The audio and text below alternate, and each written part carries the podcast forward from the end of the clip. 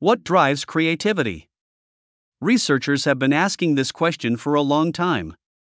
While we know that different psychological mechanisms can make us more creative, a new study claims that the pandemic forced us to rethink our habits and adapt, in other words, to be creative. The unusual circumstances of the first COVID 19 lockdown led us to demonstrate great adaptability. A group of researchers from the Front Lab at the Paris Brain Institute looked at this phenomenon to see if this unusual situation had an impact on our creative potential. They created a two part questionnaire.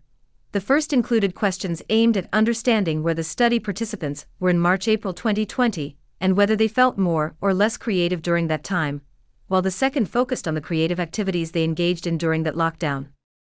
They collected nearly 400 usable responses.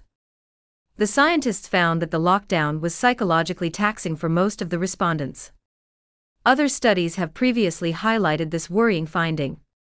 Researchers at the Duke NUS Medical School in Singapore, for example, have previously claimed that one in three adults worldwide suffers from psychological distress related to COVID 19. The pandemic, they say, has particularly impacted the mental well being of women, young adults, and those considered to have the lowest socioeconomic status.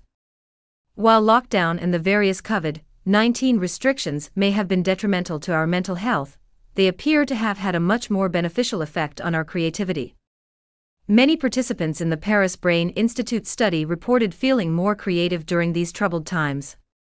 This positive change may be related to the fact that they found themselves with more free time, felt more motivated during lockdown, or felt the need to adapt to a new situation or solve a problem.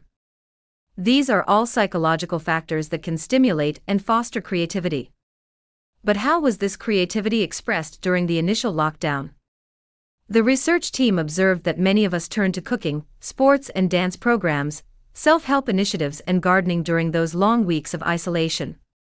But that's not all. Study participants who were already engaged in creative activities before the pandemic saw their practice increase by 40% on average during this period.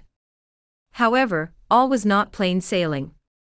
Respondents felt that they had encountered many obstacles in their daily lives, which caused some of them to be inventive in going about their usual activities. On the contrary, others faced too many problems to feel creative during this time.